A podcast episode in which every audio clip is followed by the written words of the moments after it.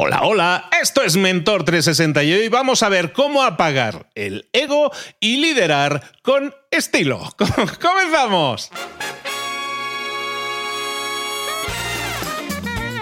Si es que hasta se ríe Luis, aquí comienza Mentor 360, el podcast que te trae los mejores mentores del mundo en español para tu crecimiento y tu sonrisa personal y profesional. El podcast que motiva desde buena mañana con el más grande, Luis Ramos. Y con Juanma Ortega, juanma.com. ¿Cómo estás? Perdón, que, he salido atosigado en la intro, pero que me ha hecho gracia. Me he hecho, me he hecho gracia a mí mismo. ¿Qué le hago? Apaga el ego y lidera. Yo lo entiendo porque ¿Alguna vez no hemos notado como algunos líderes brillan tanto que uno necesita gafas de sol para hablar con ellos? Esa ego luz. Que cuando, claro, ¿qué pasa? Que cuando apagan ese ego, de repente empiezan a darse cuenta de que hay personas alrededor, ¿no? Es como estás deslumbrado con la luz cuando la apagas y dices, anda, si hay estrellas a mi alrededor. Y se dan cuenta de que hay un oficinista en su oficina al que nunca prestaron atención, que tiene un gato que hace trucos con cartas. Claro, es que ni se enteran. Claro, no se trata de quién tiene la luz más brillante, sino de quién puede hacer que todo se muevan al ritmo de la misma canción. Libros para emprendedores. Qué bien que tengamos un mentor como Javier Rodríguez Moloni, ¿verdad? Hombre, es un, es un crack, es un mega crack con decenas de años de experiencia liderando equipos de miles de personas. Entonces, si hay alguien que sabe del liderazgo es él, pero es que es totalmente, cierto. Tú te pones a liderar un equipo y no tenemos las herramientas adecuadas, no sabemos cómo hacerlo y muchas veces optamos por ser los tiranos, ¿no? Entonces, como normalmente el jefe tirano lo que está demostrando es que no tiene muchas herramientas, no sabe liderar y entonces el ego le puede. Entonces, ¿cómo vas a pagar el ego? ¿Cómo llevarlo adelante de otra forma? diferente a tu equipo, eh, creo que es una herramienta indispensable para la mayoría de personas. Yo creo que es necesario en muchísimos aspectos de la vida y no solo en el profesional saber liderar los proyectos personales, así que me voy a poner a escucharos, Luis, que ardo en deseos de escuchar a nuestro mentor de hoy.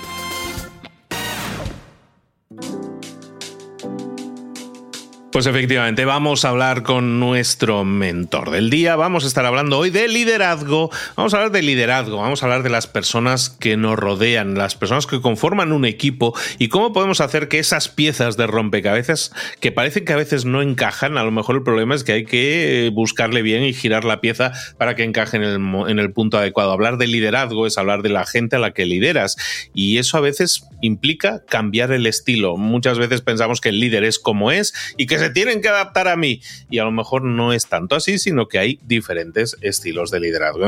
si estamos hablando de liderazgo aquí en Mentor 360, pues ya sabéis con quién vamos a hablar. Es socio fundador, es CEO de NTT Data, la conocida como Everis anteriormente, empresa en la cual lidera a decenas de miles de trabajadores, pocas personas hay en el mundo con tanta experiencia de liderazgo como nuestro mentor que regresa hoy con nosotros, Javier Rodríguez Moloni. Javier, ¿cómo estás, querido? Hola Luis, pues muy bien, muy contento de volver a hablar contigo y de, conectar con tu audiencia, así que encantado. Eh, nos propones el tema que tiene que ver con apagar el ego, que, está muy llamativo la cosa esa, a ver si nos lo puedes desarrollar un poco, apagar el ego y, liderar con estilo, que eso, oye, pues esto que es algo que tiene que ver con la moda, entiendo, ¿no? Es muy fácil, ¿no? Háblanos un poco de eso. ¿Qué es eh, en un líder qué implica apagar el ego y de qué estamos hablando exactamente? Vale, mm, a ver, eh, primero voy a intentar definir lo que es para mí el ego, eh, para, para, que podamos entender esto de apagar lo que es. ¿no? El ego, bueno, es esa vocecilla que tenemos todos en la cabeza, todos tenemos ego, porque esa vocecilla siempre nos dice, a unos más, a unos menos, pero nos suele decir que las cosas que pensamos, pues nuestras creencias, nuestros sesgos son verdad. Y por tanto esa vocecilla que te hace pues muchas veces discutir con los demás, con vehemencia, más o menos, eh, incluso con agresividad, bueno, pues en el fondo te está diciendo, oye, tú tienes razón eh, y por tanto tú tienes verdad, o sea, tú estás en, posesión de la verdad y entonces entramos en una paradoja que es, eh, ¿qué pasa si yo creo que yo tengo la verdad en mi cabeza, que lo que yo pienso es la verdad? En el fondo, Luis, ¿para qué voy a hablar contigo?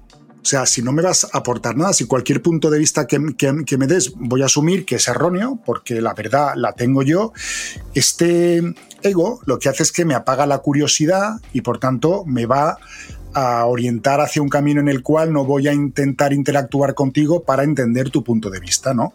¿Qué pasa? Cuando yo me quedo con lo que yo creo que es mi verdad y no tengo la curiosidad de intentar acceder a los puntos de vista de otros, en el fondo me bloqueo con mi verdad, que no es la verdad. De hecho, yo creo que la verdad no existe, que todos son puntos de vista. Eh, y el hecho de yo creer que estoy en posesión de ella, en el fondo, lo que hace es que me aleja de ella, de, de algo que es inalcanzable, pero que si yo pudiera integrar las visiones de muchas personas, en el fondo enriquecería esta verdad. Es decir, el ego lo que nos hace es pensar que lo que pensamos es verdad y al final nos hace ser menos inquietos eh, rascando en los demás para encontrar bueno, pues eh, valor en la diversidad, digamos. Entonces, ¿qué pasa cuando tenemos un líder, somos un líder que tiene un ego consciente o inconscientemente, pero, pero un ego razonablemente grande y por tanto, pues eh, no tiendes a escuchar a las personas que tienes cerca. ¿no? Eh, en el fondo, la pregunta es, ¿qué tipo de personas son eh, de las que te quieres rodear? Y yo creo que, todos diremos, oye, pues, pues, pues, pues, personas buenas, ¿no? Gente buena, buena gente. Es lo que queremos tener en, en los equipos. Y la siguiente pregunta es, bueno, ¿para qué? ¿Para qué quieres tener gente buena, buena gente? Porque en el fondo, si tú eres un líder que saca su ego, lo que vas a buscar es gente obediente, no gente que te cuestione, gente que aporte. Y claro, malgastar gente buena, buena gente en, convertirlos en obedientes, pues la verdad es que empobrece al equipo muchísimo. ¿no? Ese equipo será tan bueno como su líder, tan bueno o tan malo como su líder. ¿Qué pasa si apagamos el ego y empezamos a pensar, esto es súper complicado, ¿eh? estoy diciendo una cosa que a mí me cuesta muchísimo, me ha costado primero muchísimos años el hacerlo consciente y, segundo el controlarlo, o sea, no, no, no siempre lo conseguimos, no es, pero bueno, por lo, por lo menos ser, ser, ser conscientes, ¿no? Em, de que cuando estás escuchando a alguien, oye, hacerte la pregunta de, oye, pues quizá esta persona pues tiene algo que, que aportarme, ¿no? Si yo me estoy rodeando de gente buena y buena gente, en el fondo, empieza o empezar a pensar que yo no soy el mejor del equipo, que por supuestísimo que en el equipo hay gente que es mucho mejor que yo y por tanto tener la curiosidad de indagar a ver cuáles son las fortalezas de cada persona. Para eso tengo pues que tener la curiosidad de estar con las personas, de, entender sus inquietudes, de entender sus fortalezas y en el fondo, si consigo descubrirlas, eh, lo que sucederá que es pues que el equipo ya no será tan bueno o tan malo como sea yo con mis personas muy obedientes, sino que será eh, exponencialmente bueno porque estoy consiguiendo mm, ya no solamente ser yo líder, sino conseguir que emerjan los liderazgos de distintas personas eh, diversas que tengo en, mi equipo y que cada uno será bueno con cosas distintas, con fortalezas distintas. En la suma de las fortalezas estará pues este, este valor exponencial. Esto es como, yo a veces que lo cuento como lo que es un Superman o un Spiderman, que bueno, pues es tan bueno como él mismo, que será súper bueno, pero, pero trabaja solo, o lo que pueden ser pues grupos de superhéroes como los X-Men, que al final tienen eh, capacidades diferentes y al final en la diversidad está su fortaleza, ¿no? En trabajar como un equipo.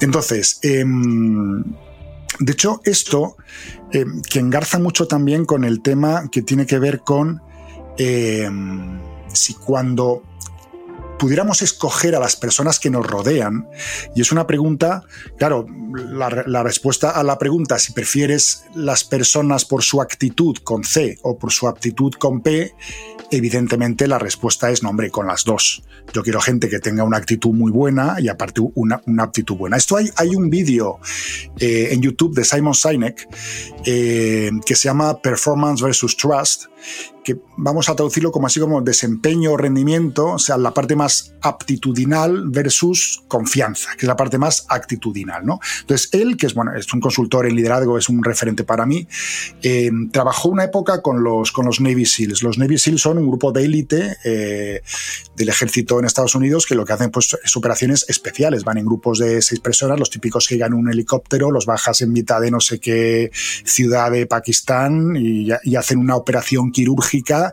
espectacular, vuelven al helicóptero y se vuelven al portaaviones. Hacen temas espectaculares. Y van en grupitos, eso, de cuatro o seis, o sea, es poca gente. Bueno, pues él trabajó con ellos eh, preguntándoles Oye, si tú pudieras escoger a tus compañeros, y quiero que me, que me los definas en, estos dos ejes, el del, desempeño, o sea, las capacidades de, cómo de buena es esta persona en aquellas tareas que tiene que hacer en su trabajo, oye, pues cómo dispara, con qué tal corta el cuello con un cuchillo, eh, cómo pega puñetazos, cómo repta, bueno, pues en, en capacidades técnicas, ¿no? O en confianza, en el sentido de si tú confías en la persona, en estos dos ejes, eh, qué tipo de personas te gusta que estén en tu equipo. Claro, lo, que te comentaba antes, pues lo que dices, no, pues, pues las dos, no, vale, bueno, pero está claro que, las dos son, son, son los mejores. Pero ahora vamos a el dilema, el, típico dilema de, venga, pues eh, no hay ningún camino perfecto, pero tienes que escoger entre dos caminos imperfectos, pero cuál de los dos se acerca más a, a lo que tú quieres, ¿no? ¿Qué quieres escoger? Personas que sean muy buenas en la parte técnica, pero que flaquean en la, en la parte de la confianza, o sea, de la actitud, o al revés, personas que te generan mucha confianza pero que no sean tan buenas en la parte técnica. Claro, yo cuando pienso en un equipo de personas que son, bueno, tú, piensas en, esa gente y es gente que lo que ves es que son técnicamente muy buenos, o sea, son espectaculares llegando a cualquier lugar en operaciones especiales sin hacer ruido, y conseguir matar de manera quirúrgica a la persona que están buscando, o sea, los ves y dices, joder, destacan en lo técnico, ¿no? Bueno, pues ellos mismos lo que dicen es, a ver, prefiero a una persona que sea alta en la parte de la confianza y que, bueno, que sea media en cuanto a esta parte del desempeño del rendimiento, incluso baja, porque ostras, cuando estemos en un lugar por ahí perdido en el mundo, donde las cosas no salgan como tenemos planificadas, prefiero una persona que confíe que no me dejará tirado, a una persona que corta los cuellos de manera maravillosa, pero que me va a dejar tirado. Entonces, ellos mismos eh, escogen para un trabajo que es un, trabajo muy técnico, eh, muy de que cada uno su tarea y, no puede salir nada mal. No, dicen, yo mi, vida mi vida la pongo en manos de personas en, las que confíe. Y luego ya la parte técnica, bueno, pues, pues ya, ya se desarrollará, ya nos ayudaremos en la parte más de, la aptitud, ¿no? Pero la actitud, lo, primero. Entonces, bueno, eh, al final con esto lo que, lo que conseguimos es equipos en los cuales yo creo que, con actitud se puede desarrollar casi cualquier aptitud.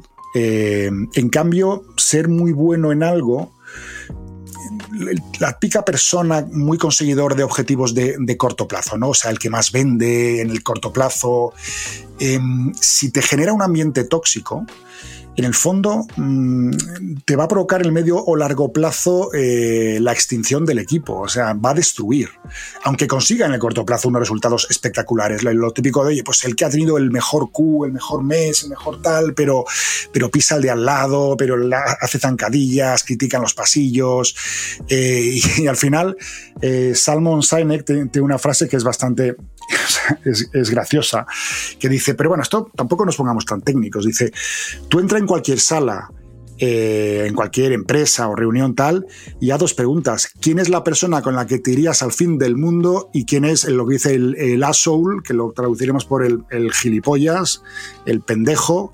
Eh, y seguramente que la mayoría de la gente te señale a la persona con la que serían al fin del, mundo y coincidan mucho en cuál es esa persona tóxica que aunque tenga un performance muy bueno, nadie quiere trabajar con él. Pero fíjate que aquí entras en, una, en un terreno en el cual estoy completamente de acuerdo. O sea, claro que todos tenemos gente con la que confiamos y sabemos que mm, de una u otra forma vamos a salir adelante porque hay confianza. Pero para nosotros entender cuál es la persona en la cual podemos confiar o cuál es el asshole, al final lo que nosotros tenemos que hacer es haber trabajado con ellos. Y eso nos lleva al punto de que muchas veces estás en una empresa o en un equipo y tienes que ampliar el equipo y hay que contratar a alguien. Y entonces cuando tú contratas a alguien, los conocimientos, las, aptitudes son medibles, al final hasta con un test las sacas, pero la confianza, ¿cómo se mide, Javier? Pues a ver, es, es complicado, porque al final Em, por ejemplo, nosotros en, en ETT Data, que trabajamos con muchos becarios, eh, los becarios llegan, están en su último curso de carrera, eh, hacen ese, ese, año contigo en prácticas y luego ya cuando se licencian, pues los, los, contratas. Por tanto, has tenido la oportunidad de conocerlos bien. Pero cuando haces una entrevista, no es tan sencillo, porque una entrevista en el fondo, pues tú tienes una hora para interactuar con una persona. Entonces, escoger personas en una entrevista, bueno, de manera razonable, indagar en la parte, en la parte de los conocimientos, si tú los tienes, pues es razonablemente fácil preguntas técnicas, sencillas, pero indagar en la parte de, mm, ostras, de cómo va a ser esta persona comportándose en equipo es, es, mucho más complicado. Yo hay una, una pregunta que nosotros desde hace muchísimos años nos hacemos cuando contratamos a alguien Eh, y fíjate que, somos una empresa que contrata miles de, personas, o sea que, tenemos, yo diría que el, departamento de, selección más grande de España y de muchos países. Eh, una pregunta que cuando hacemos una entrevista nos hacemos todos, que es si me apetece trabajar con esta persona. O sea, en el fondo buscamos la parte técnica, la parte... Y al cabo de una hora, vale, ¿no? O sea, yo no sé cómo va a comportarse esta persona en todas las situaciones que, podamos tener en el futuro. Pero en una hora, Luis, tú al final sacas cierto feeling de si tendrías ganas de compartir eh, parte de tu vida con esta persona o no te ha generado buena vibra. Eh, aunque sea una persona tenga, te mosquea alguna cosa que ha podido decir, algún comportamiento, alguna mirada esquiva, alguna cosa que te ha dejado un poco intranquilo, ¿no? Puede parecer muy, muy superficial, eh, porque en el fondo no hay maneras de poder eh, conocer a una persona si no es habiéndola visto en muchas situaciones y eso requiere mucho tiempo. O sea, ver a una persona enfrentada. en el fondo, las personas las conoces bien cuando se enfrentan con, con problemas, ¿no? con crisis. En la, yo, creo que las situaciones más complicadas es cuando emerge el verdadero yo. Eh, ahí se te caen todas las caretas porque el estrés es tan grande y la situación es tan complicada que al final eh, no eres capaz de gestionarte ni a ti mismo. ¿no? Entonces ahí pues aparece el, el yo auténtico. Pero en la entrevista yo creo que es una esta pregunta mm, que la vas a contestar con el corazón. Oye, me, iría de copas con, esta persona para charlar con ella. Me parece interesante, me parece una persona con quien tengo ganas de estar. Y mira, pues luego será lo, que sea, ¿no? Pero es una pregunta razonablemente buena porque en el fondo no te orienta solo a la parte técnica, sino que tienes que contestar y de hecho, em, cuando nos hacemos esta pregunta, pues claro, contratar personas para otro, o sea, yo te contrato personas para tu equipo. Es razonablemente fácil, pero contratar personas para el mío, que en el fondo yo voy a ser el responsable de lo que este equipo aprenda, crezca, haga, eh, y yo voy a convivir con las personas, evidentemente tengo que buscar gente, no, no quiero decir gente que sea como yo, para nada, al contrario, cuanto, cuanto más diversos mejor.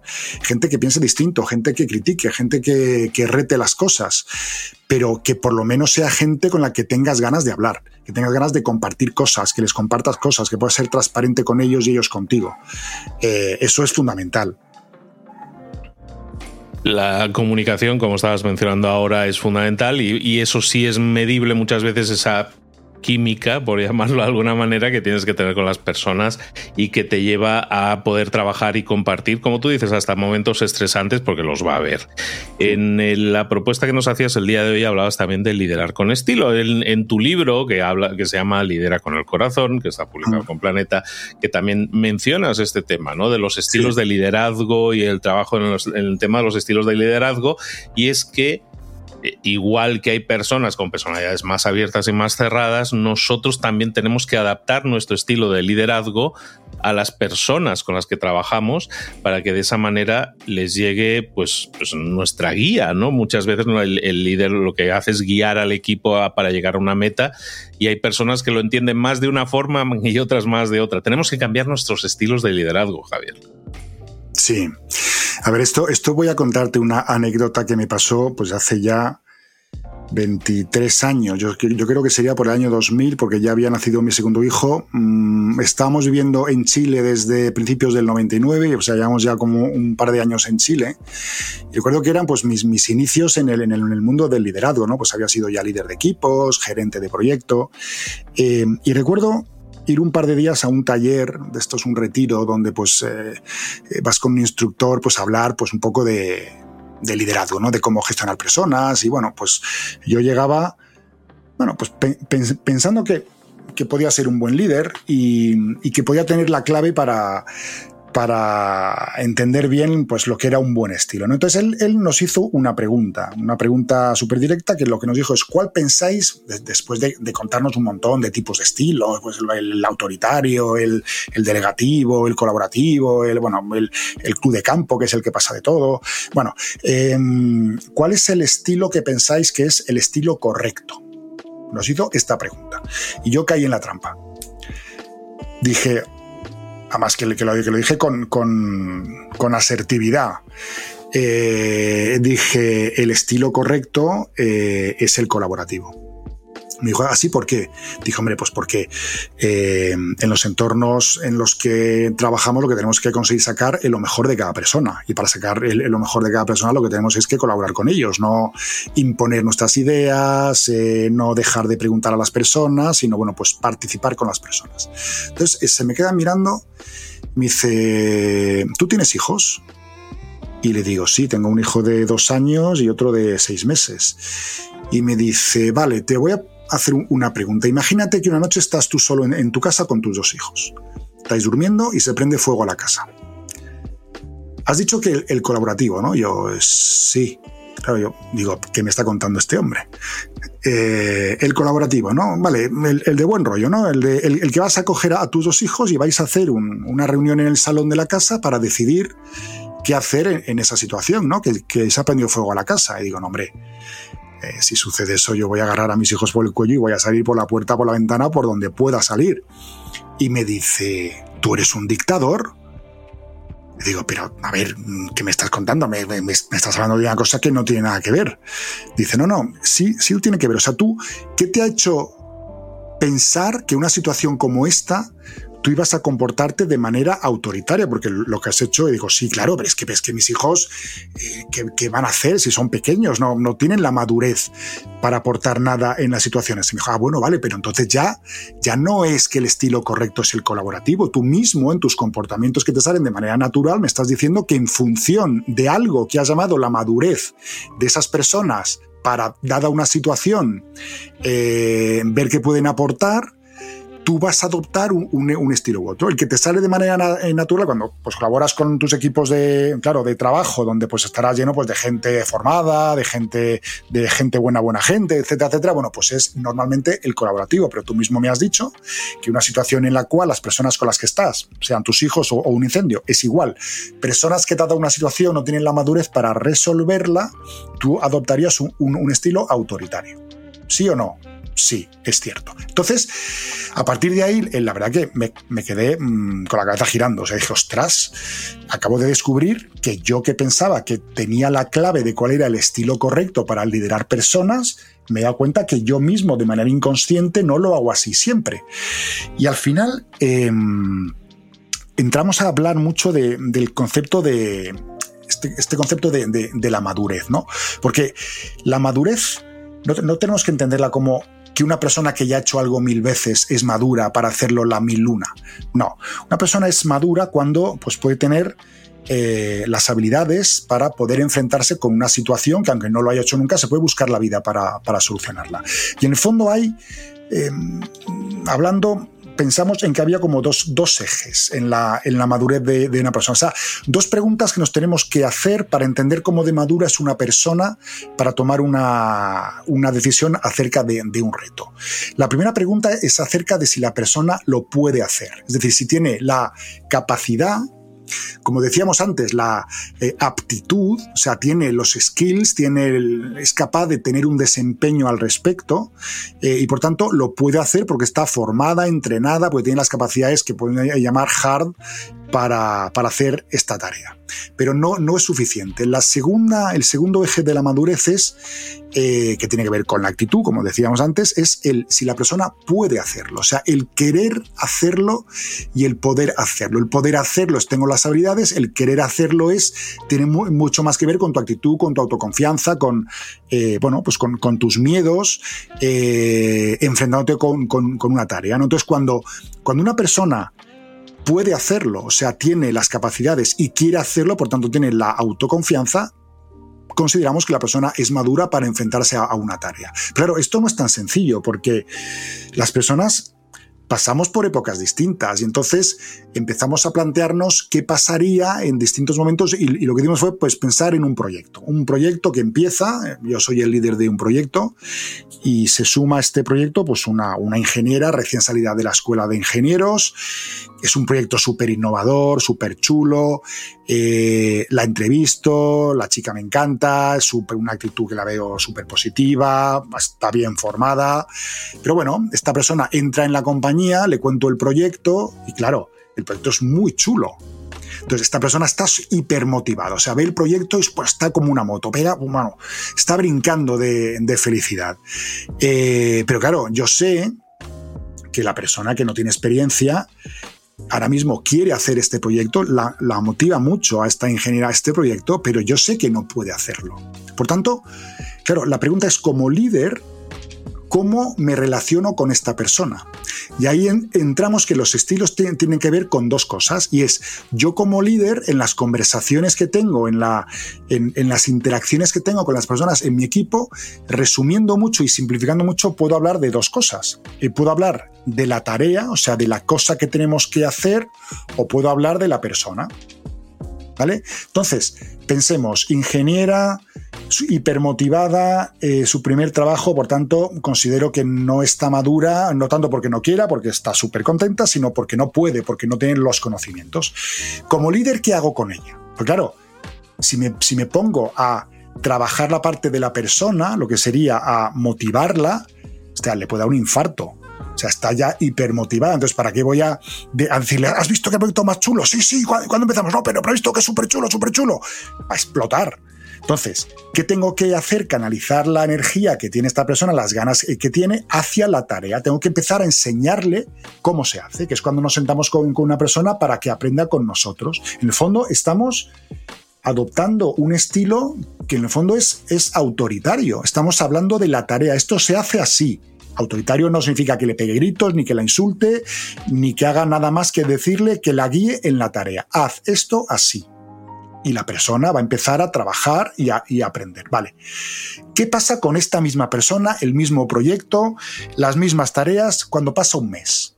Claro, ha pasado un mes, no es tiempo suficiente para que la persona desarrolle las capacidades, por tanto aún no puede hacerlo y seguramente que ahora mismo ya sea consciente de que el proyecto es complejo de que está bien formada en, la, universidad, pero bueno, que no es suficiente, ¿no? Y por tanto que no tiene, o sea, que es muy dependiente aún de mí para hacer las tareas. Y por tanto ahora ya entra en una fase que, ostras, ni puede hacerlo, pero ahora tampoco quiere, o sea, tiene miedos. Él, entran los miedos típicos de me enfrento con un reto que no, que no sé ni cómo empezar. Entonces, claro, yo como líder, ¿qué hago? Porque si solo trabajo ahora en la parte de la tarea, estoy dejando fuera la parte de la autoconfianza, de generarle la, eh, la relación de seguridad conmigo para que sepa que no pasa nada, que yo voy a estar ahí, que yo ya he pasado por eso, que yo ya lo hice antes, que la voy a ir guiando, que va a aprender conmigo y por tanto esa parte es trabajar la relación con la persona, no tiene que ver con la tarea, no, estoy explicándole cómo se hace algo, estoy generando la, la confianza de que esté tranquila. Mira, ya has evolucionado este mes mucho, pero te queda mucho por aprender, pero yo voy a estar contigo, yo sé hacerlo, estate con calma, etcétera, etcétera. Por tanto, ahí como, líder, ¿qué hago? Pues trabajo los, los dos frentes. Sigo guiándola en la tarea, pero tengo que trabajar también en la parte, la parte de la persona, porque si no, no voy a matarle los miedos. La tarea le sigue pareciendo una tarea complicada porque no sabe cómo se hace, ¿no? Bueno, pasa el tiempo, pasan seis meses más. Claro, yo, una, una, persona que trabaja conmigo al cabo de siete meses haciendo algo, es mucho mejor que yo haciendo eso, porque lleva siete meses intensos haciéndolo y yo igual lo, lo hice hace sé, tres años o cuatro años, que era, era, mi rol, pero ahora ya no es mi rol, ¿no? Por tanto, de esa tarea en concreto, en ese proyecto en concreto, ella ya está mucho más preparada que yo. Por tanto, cuando la clasifico en estos dos ejes eh, hipotéticos y teóricos de si quiere y puede hacerlo, lo cierto es que ya puede hacerlo, pero igual aún sigue con miedos porque llega al final del proyecto, tiene, tiene miedos de a ver cómo va a quedar, si de verdad va a cumplir las eh, especificaciones del usuario, si el arranque en producción de este proyecto, o sea, si, si, la puesta en servicio pues, va a salir bien, bueno, pues, pues aún puede tener miedos, ¿no?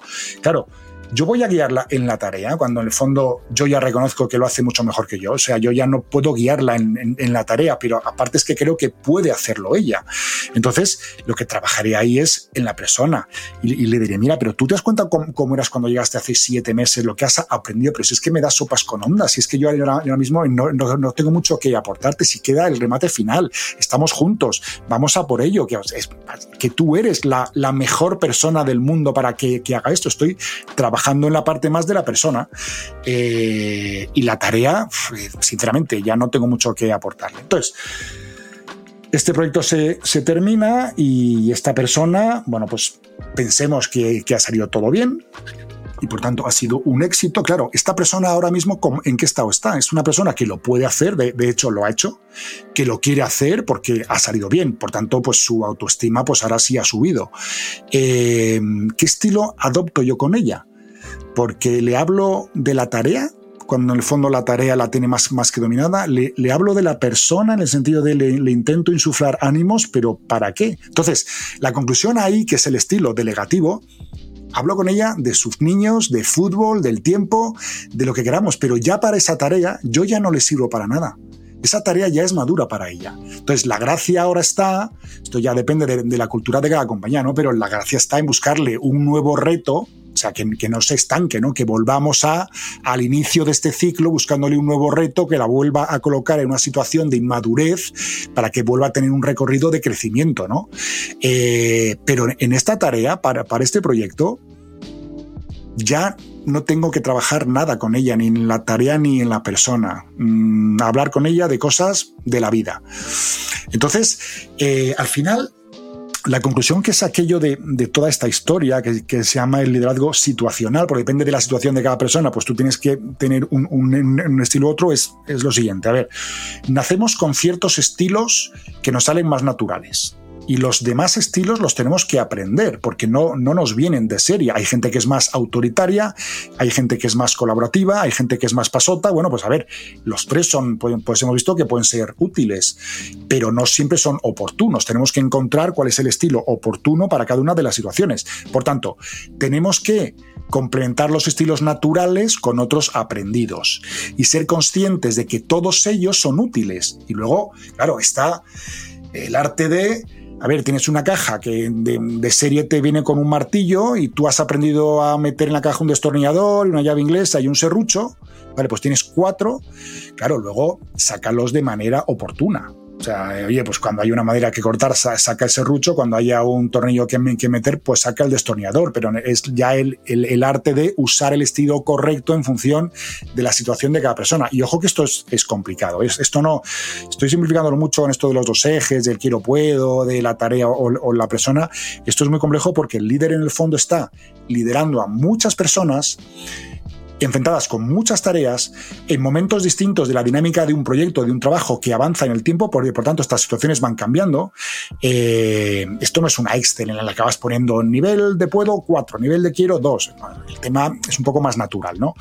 Pero, pero es complicado. Al final son muchas las situaciones, eh, muchas las personas. Eh, es verdad que tienes que estar siempre súper cerca de las personas. Esta cercanía te va a dar información de qué capacidades tienen, de cómo están sintiéndose cuando se enfrentan con ciertos retos y por tanto darte una guía de cómo actuar. Sin comunicación con las personas de tu equipo es imposible que aciertes con la herramienta que tienes que usar en cada momento. Hace falta mucha comunicación, mucha curiosidad y ahí empezarán a salir las herramientas de una manera eh, mucho más natural.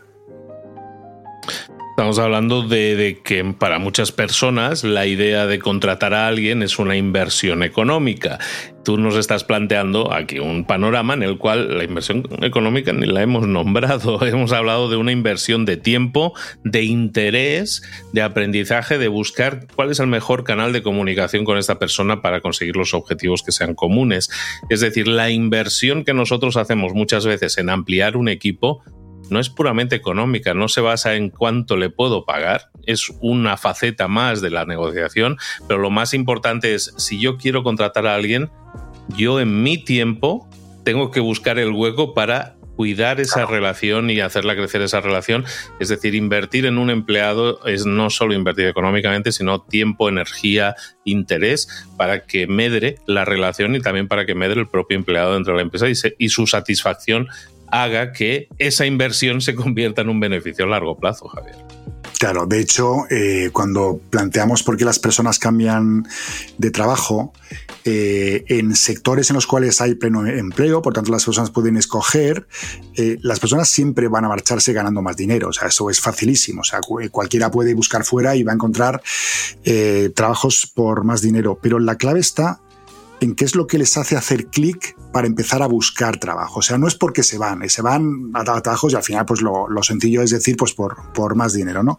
Pero cuando alguien hace clic, algo ha pasado, o sea, ya no se encuentra gusto en el entorno en el que está. Eh, dicen, hay una frase que, lo, que, lo que dice es que, la persona no cambia de, trabajo, que cambia de jefe, ¿no?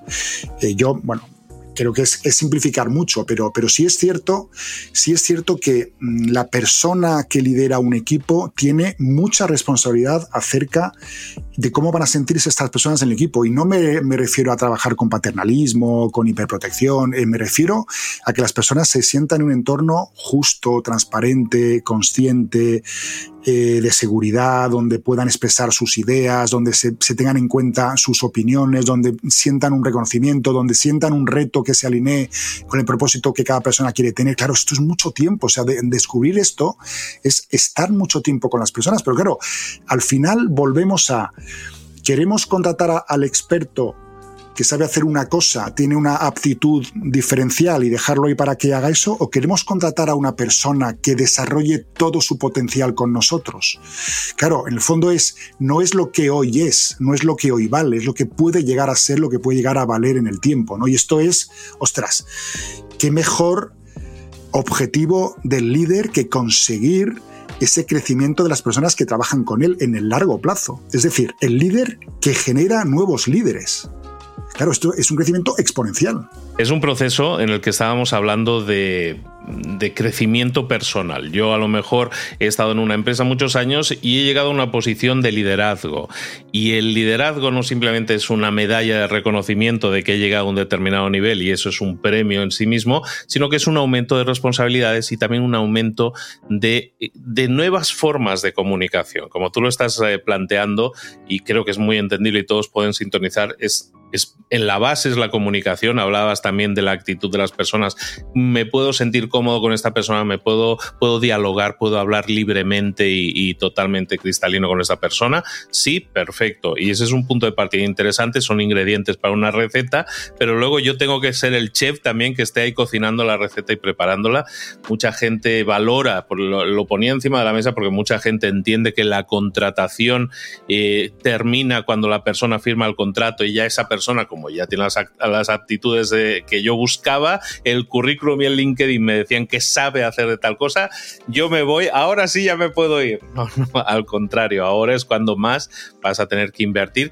y es una etapa de entonces de, desde la contratación de alguien hasta que esa persona es realmente efectiva y se siente bien y satisfecha y segura en el trabajo, estamos hablando de medio a largo plazo. Por lo tanto, entendámoslo de esa manera, que ser líder muchas veces no es conseguir resultados en el corto plazo, eso va a ser muy difícil si lo que queremos es construir estructuras eh, y construir relaciones con nuestro equipo que sean de largo plazo, que es realmente, como tú dices, lo que deberíamos estar lo que deberíamos estar buscando. Javier, mucha gente empieza a, ser líder porque pues, creció en el medró, en el trabajo y llegó a una posición, ¿no? Y mucha gente no está preparada. En este sentido, tú nos has regalado tu experiencia de décadas, literalmente, como líder y la has plasmado en un libro, ¿no? Háblame un poco de tu libro de Lidera con el Corazón. Bueno, pues, pues el libro de, de Lidera con el Corazón, eh, bueno, es fruto de un conjunto de casualidades eh, que tienen que ver con, con la pandemia, eh, que tienen que ver con esos, esas 12 semanas de la pandemia. yo todos los viernes mandaba un mail a la empresa, bueno, pues intentando al principio, pues ganas de comunicarme con personas cuando estábamos todos encerrados en nuestras casas y al final pues se convirtió en una especie de, tradición, ¿no? Ya me preguntaban, bueno, ¿y hoy, esta semana qué nos vas a contar? Y se convirtió ya como en un clásico, ¿no? Fueron 12 mails eh, que luego pues acabó el confinamiento y se quedaron ahí, pero bueno, pues eh, nuestro gran maestro Cipri Quintas fue quien me estuvo persiguiendo, persiguiendo, persiguiendo para que escribiera este libro y en el fondo, bueno, pues plasmé parte de las cosas que de manera desordenada eh, pues iba contando en estos mails eh, los viernes que mandaba miles de, personas para, en el fondo, sentirme más cerca de ellos, que se sintieran más cerca de mí, de la compañía, en un momento de, mucha soledad, incertidumbre, miedo. Eh, y bueno, pues el libro, resumiéndolo mucho, eh, entiende el, liderazgo con dos perspectivas distintas. La primera es una perspectiva que es muy fácil de solucionar, pero que suele estar muy oculta, y es todo líder es responsable de un propósito, de llevar a cabo un propósito, como eh, comentamos hace semanas en, alguna de las entrevistas que, tuvimos, Luis, toda, todo proyecto humano tiene un propósito, o debiera tenerlo. Por tanto, solucionarlo es muy sencillo, porque simplemente es comuniquemos el propósito, hagamos que la gente que trabaja con nosotros, más allá de acercarnos a explicarle su tarea, entienda cuál es el propósito del equipo, del proyecto, no de su tarea solamente. ¿no? Entonces, es muy sencillo. Es enterarnos de cuál es el propósito si lideramos algo. Somos los responsables de guiar el, el barco, llevamos el timón, por tanto entiendo que tendremos una carta de navegación con el objetivo que perseguimos con el barco, pues si no, vamos al pairo, ¿no? Por tanto, suele estar oculto, no, no, nos hacemos tan conscientes, pero siempre existe, por lo tanto vamos a comunicarlo. Y la segunda parte es al revés.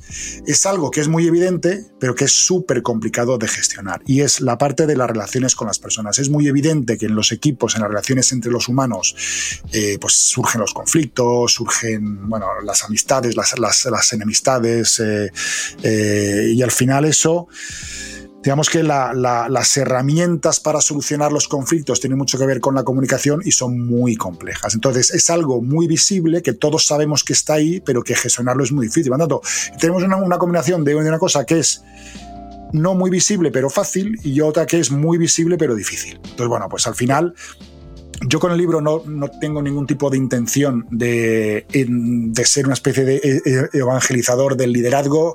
Eh, yo cuento mi experiencia, que seguramente sea encontrándome en situaciones personales o habiendo tenido pues inputs o lecturas o pensamientos, eh, pero lo que sí persigo es que nos hagamos líderes más conscientes. O sea, cada uno puede decidir ante una situación si tira por un camino o por otro, si lo hace de esta manera u otra. Y, seguramente que todas sean válidas o ninguna es, válida. O sea, son pues ya pues como cada persona enfrente las situaciones. Pero lo que creo, vamos, lo, lo que yo he descubierto, y que de hecho a mí también me cuesta, es no dejar salir tu personalidad de manera libre, eh, tu ego sacarlo a pasear de manera, o sea, sin, sin correa, sino intentar hacerlo todo más consciente, pensar bien las cosas antes de hacerlas, una vez que han sucedido, pensar por qué han pasado de la manera que han pasado, eso nos hará ser más conscientes, entonces crearnos una película mental eh, donde al final no salen las cosas por reacción, sino que salen como fruto de una decisión meditada en la cual hemos ido aprendiendo de pensamientos, de por qué sucedieron las cosas que hemos vivido y eso nos permite pues ir preparando acciones en el futuro eh, con el aprendizaje. Entonces, eh, lo único que persigo con el libro, eh, el, propósito del libro es hacer líderes más conscientes. No, no es una guía, o sea, no busquemos en él una guía de, oye, pues el primer paso para ser buen líder, el, el segundo paso es imposible. Yo no me voy a encontrar con las situaciones con las que cada uno de los que me estáis escuchando os encontráis y las que yo me he encontrado, pues vosotros tampoco las encontraréis. O sea, es cada situación es única, pero seamos conscientes, seamos líderes más conscientes.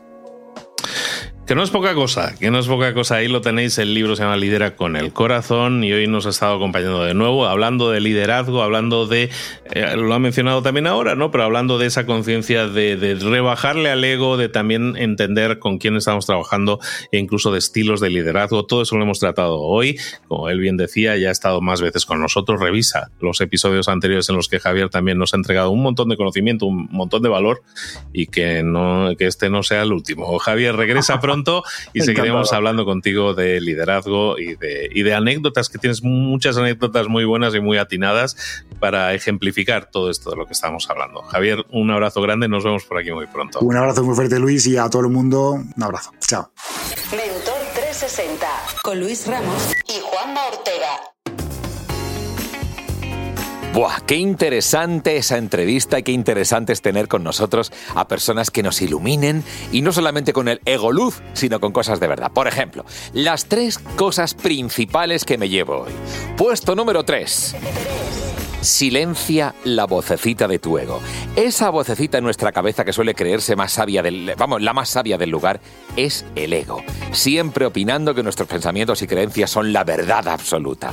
Hombre, puede ser útil, claro, pero también puede transformarnos en auténticos aguafiestas, discutiendo ahí agresivamente con los demás y creyéndonos menos curiosos por otras perspectivas. El consejo está claro, no dejar que ese personaje se apodere de nosotros, más bien intentar convertirlo en un tipo menos vociferante y más abierto a escuchar. Puesto número 2. Líder con ego y sin él. Un líder con ego a menudo se rodea de personas obedientes, con lo que puede resultar un equipo bastante monótono. Pero si el líder puede apagar su ego, cultivar su curiosidad y descubrir las fortalezas de cada miembro del equipo, el equipo será como una banda de superhéroes, con cada miembro aportando sus propias fortalezas únicas. La lección aquí es rodearte de gente buena y no necesariamente obediente. Eso puede hacer maravillas por el espíritu del equipo. Y en el puesto número uno, lo principal que me llevo hoy... Actitud versus aptitud. Aquí llegamos a una pregunta interesante. A ver, ¿qué prefieres en tu equipo? ¿Actitud o aptitud? Pues bien, si te encuentras en una situación difícil, es posible que quieras a alguien de confianza a tu lado más que a un genio técnico, porque la confianza en un equipo es crucial y se puede desarrollar cualquier aptitud si la actitud es la correcta. Por lo tanto, para conseguir un equipo fuerte y unido, es importante valorar más la actitud que la aptitud, porque, seamos honestos, nadie quiere un genio técnico que luego sea un gruñón total. Música que todavía no conoces. ¿Cómo me gusta esta banda? Dash Low. Esto de Blame Game, el juego de la culpa. No tengas ninguna. World that's left in a love that's gone silent. Can't look further ways cause we're just so blinded. Tell me to hear when I ask you to listen. We're on the same side, but you're making me the villain. I grown too comfortable? Thought we were unshakable. But when you started leaning on somebody else, I didn't know you. Gave me a sign, now my shoulders are closed. We're on thin ice, we're at each other's throats. What?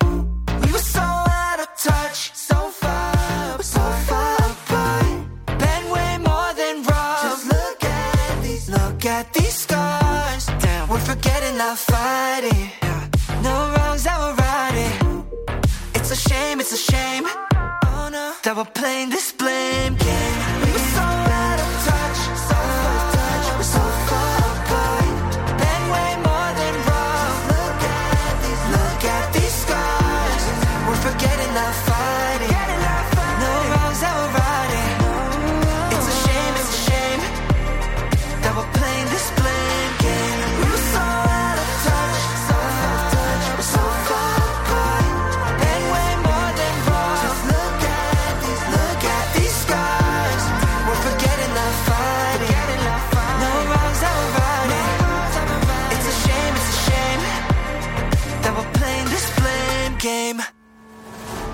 Si una de las ideas que hemos comentado hoy resuena en ti, te llama a ponerla en práctica, entonces define el paso más pequeño posible, el gesto más mínimo y hazlo ahora mismo. En lo personal o en lo profesional, expandir tu red de contactos, mejorar tus relaciones con los demás, aprender alguna cosa nueva, poner en práctica una pequeña técnica que te ayude, que te sume, todo suma pero solo si lo pones en práctica, no si piensas en ponerlo en práctica. Tienes que ponerlo en práctica, pasar a la acción. Acuérdate de este ingrediente secreto también. El ingrediente secreto es la actitud, tu actitud. Tu actitud transmite. Si sales a la calle con ganas, la gente lo va a notar. Si sales a la calle sin ganas, la gente también lo va a notar. El mundo está ahí fuera, te está esperando. Por lo tanto, sal ahí fuera, sal a la calle sal con ganas, con actitud. No esperes a mañana. Ya sabes lo que tienes que hacer y ya sabes que lo puedes hacer hoy. No veas pasar la vida, vive la vida. Tienes las mismas 24 horas que tienen los demás. Haz que valgan la pena. Entrega en estas próximas 24 horas tu mejor versión. Te esperamos aquí mañana para continuar creciendo. Te esperamos aquí mañana con más mentores.